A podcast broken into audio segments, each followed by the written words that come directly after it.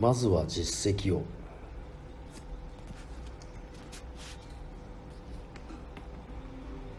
私の話を聞いて会社に戻って社長に訴えた人がいます。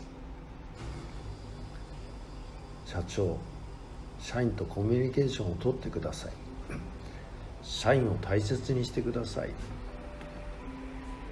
頻繁に怒鳴らないでください。何も聞いてもらえなかったそうです。私はあなたから学んだ正しいことを一生懸命伝えているのにうちの社長は分かってくれないんです。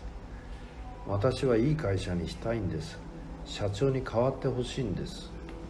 どうしたらいいんでしょう。簡単です。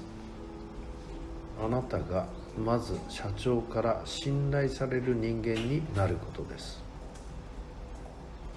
組織の中においていくら正しいことを言ってもその組織の中においてきっちり仕事ができていない人成果を出せてない人の話を聞いてくれる人はいないものです。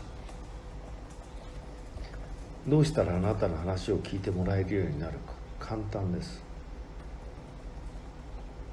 誰にも負けない努力をして誰にも負けない成果を出すことです。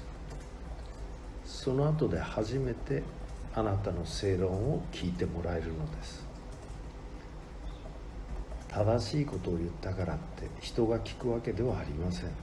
ましてや社長が上司が部下の話を素直に聞けるかどうか。それはその部下が上司からトップから信頼されていればこそ可能になることであるわけです。もちろんトップの立場の人には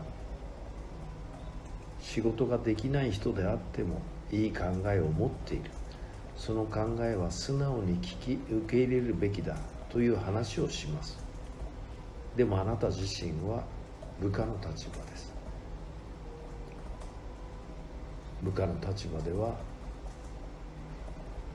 上司から信頼される存在になるということが大切であるということです。話をするのはその後です。